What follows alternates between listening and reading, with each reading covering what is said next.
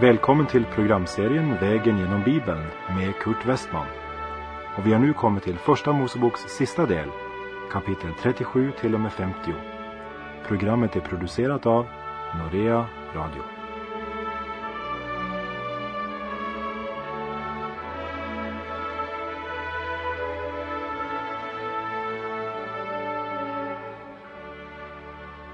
Efter det tragiska mötet med Juda i kapitel 38 ska vi nu återvända till Josef igen. Och vi kommer att upptäcka att Josef på alla sätt skiljer sig från Juda och hans sätt att handla. Nu har bröderna äntligen blivit kvitt Josef och man räknar inte med att behöva möta honom igen efter att man sålde honom till köpmännen som var på väg ner till Egypten.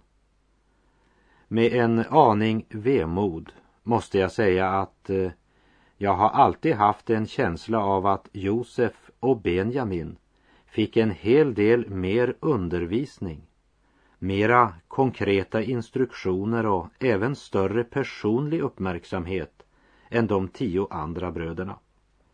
Det verkar som om det stort sett var Josef och Benjamin som Jakob var intresserad av och hatet från de tio bröderna kulminerade med att man för tjugo siklar silver sålde Josef som slav till Egypten. Att vara i ett främmande land och såld som slav det är en fruktansvärd dyster framtidsutsikt för en pojke på 17 år. Det finns inte något som helst i de yttre förhållandena som kunde vara en uppmuntran för hans hjärta. Och något som jag vill att du ska minnas genom allt det vi ska läsa om Josef är att det finns ingen annan person i Gamla testamentet i vilkens liv man klarare kan se Guds mening och plan än i Josefs liv. I varje liten detalj av hans liv märker man Guds försyn. Guds hand följer och leder honom så tydligt. Och ändå kan vi aldrig i texten läsa att Gud uppenbarade sig direkt för Josef. Det gjorde han med Abraham, med Isak och med Jakob, men inte med Josef. Likaväl ser vi Guds plan och Guds ledning klarare hos Josef än hos någon annan. Han tror det han har hört och han praktiserar det. Han är Gamla testamentets exempel på Romarbrevet 8, vers 28 där det står Vi vet att allt samverkar till det bästa för dem som älskar Gud, för dem som är kallade efter hans frälsningsplan. Och det kom till uttryck i Josefs liv i ordets djupaste betydelse när deras far Jakob dör. Då tänkte bröderna att Josef skulle bli hatisk efter Jakobs död. Och så vedergälla dem allt det onda de har gjort mot honom. Och de kommer då till honom för att be om nåd. Och Josef svarar dem i Första Mosebok 50, vers 19. Frukta inte, håller ni då mig för Gud? Ni tänkte ont mot mig, men Gud har tänkt det till godo för att låta det ske som nu har skett och så behålla mycket folk vid liv. Vi måste ju säga att allt såg ut att gå snett för Josef. De yttre förhållandena de var, milt sagt, mörka. Det såg helt förtvivlat ut. Ändå skulle varje steg på hans ofta tunga vandring bära frukt och Guds mening blev uppnådd både för honom och för hans bröder. Även i vårt liv är det viktigt att förstå den sanningen som Herren har uttryckt i Hebreerbrevet 12, vers 6. Ty den Herren älskar, den tuktar han, och han agar strängt varje son som han har kär. Om vi är Guds barn och i Guds vilja med våra liv så kan vi verkligen lita på Guds löfte att ingenting kommer att drabba oss utan Guds tillåtelse. Han har makten. Han låter allting samverka till det bästa för dem som älskar honom till och med våra olyckor, våra hjärtesorger och lidanden är för vårt bästa och till hans ära. Det är en mur, en spärr runt omkring varje Guds barn och ingenting kan tränga igenom den muren utan att Gud har givit sitt godkännande. Minns du när Satan ville testa Jobb? Då sa han till Gud, och det står i Jobb kapitel 1 och vers 10. Du har ju på allt sätt beskyddat honom och hans hus och allt vad han äger.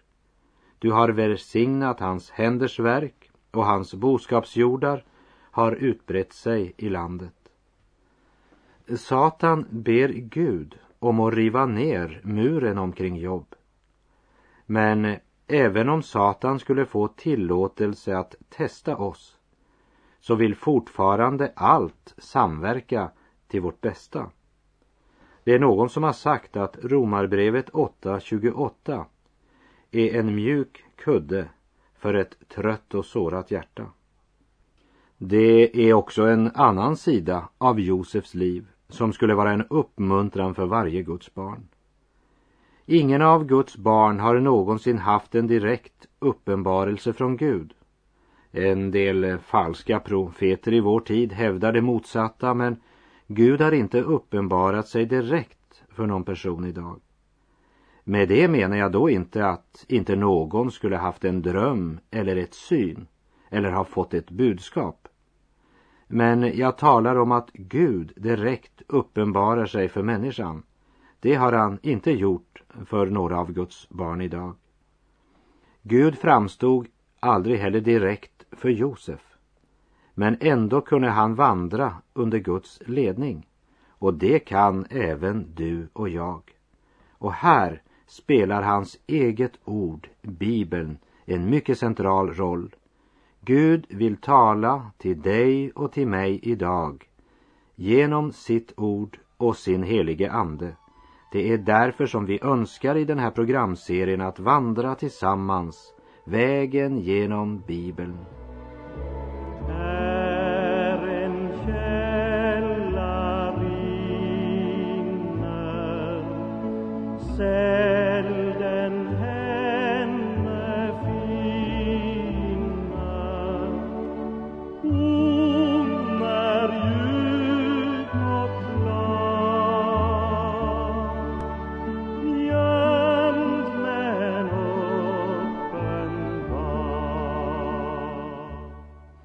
Vi läser i Första Mosebok kapitel 39 och vers 1.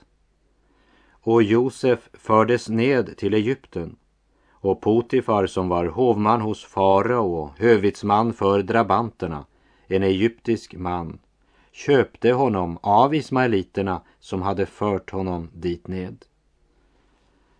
Egypten står också som en bild på synden. Josef fördes alltså ned till Egypten och han såldes som slav på marknaden. Potifar, faraos hovman, köper honom. Han blir alltså förd bort från tryggheten hemma hos far och till syndens Egypten där avgudstyrkan präglar livet. Nästan varje händelse han nu ska möta kommer att fresta honom till att synda mot Gud. Men avsnittet vi nu ska läsa tillsammans vill visa oss att det är inte de yttre omständigheterna som är det avgörande, men vårt hjärteförhållande till Gud. Du har kanske hört uttrycket eller ordspråket att tillfället gör tjuven. Det är inte sant. Den som inte är en tjuv, han stjäl inte, även om han skulle ha chans att göra det. Nej, tillfället gör ingen tjuv. Sanningen är, tjuven tar tillfället. Men det är inte när han får tillfället att han blir tjuv. Och till dig som känner dig orättfärdigt behandlad av människor, hör nu noga och minns det jag nu säger. Det farliga är inte hur mycket ont människorna kan göra dig Det är bara farligt om de får göra dig ond. Och vi läser i vers 2. Och Herren var med Josef så att han blev en lyckosam man och han vistades i sin herre Egyptiens hus. Och med en gång Josef kommer till det här huset så får detta hus uppleva välsignelse. Vi läser i vers 3 och 4. Och hans herre såg att Herren var med honom, ty allt vad han gjorde lät Herren lyckas väl under hans hand.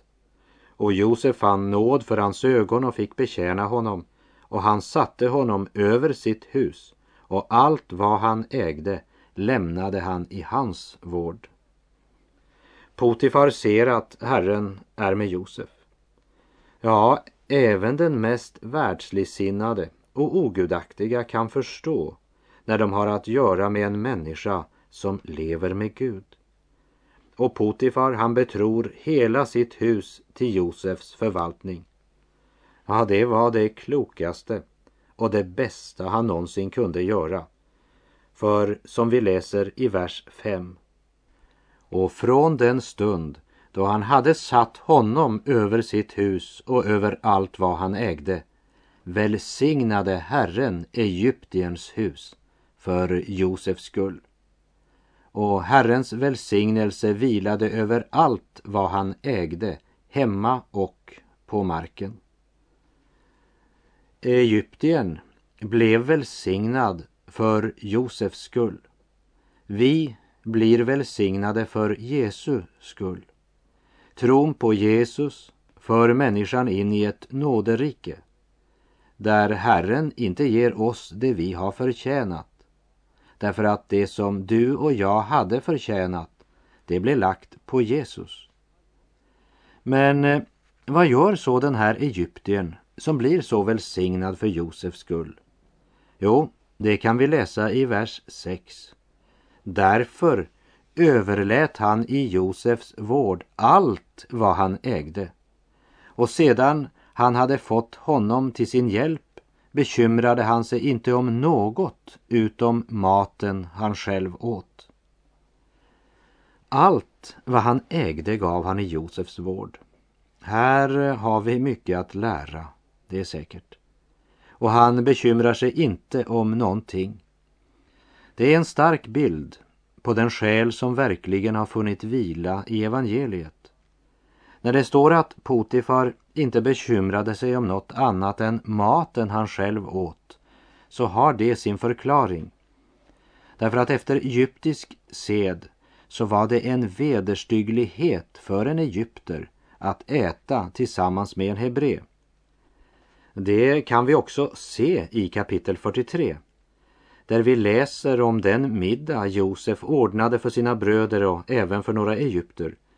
I kapitel 43 och vers 32 så läser vi och det satte särskilt framför honom, alltså Josef, och för dem, Josefs bröder, och särskilt för de egyptier som åt tillsammans med honom. Ty egyptierna får inte äta tillsammans med hebreerna. Sådant är nämligen en vederstygglighet för egyptierna. Därför var det också naturligt att det enda Josef inte hade ansvar för var Potifars mat. Så det var inte av rädsla för att Josef skulle förgifta honom som Josef inte fick det ansvaret. Men den saken hade alltså en rent kulturell förklaring. Hade Josef haft en lång och svår resa genom öknen så upplever han nu en kort oas i sitt minst sagt omväxlande liv. Och hade det varit en saga, då hade den väl slutat här. Med orden och så levde han